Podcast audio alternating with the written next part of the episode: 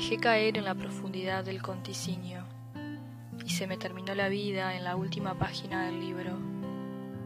Yo tenía un lugar que construía despacito, palabra tras palabra. Ahora me quedó un pozo que terminó por ocupar todo el espacio.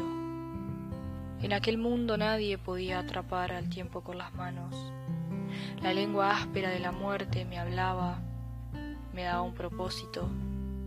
Escribir sobre el abandono que hay en las vías del tren, sobre la ansiedad que produce el sonido de los tacones altos, sobre el silencio que trae el viento furioso y el panorama poético que deja, con los pelos enredados entre risas llenas de verdad.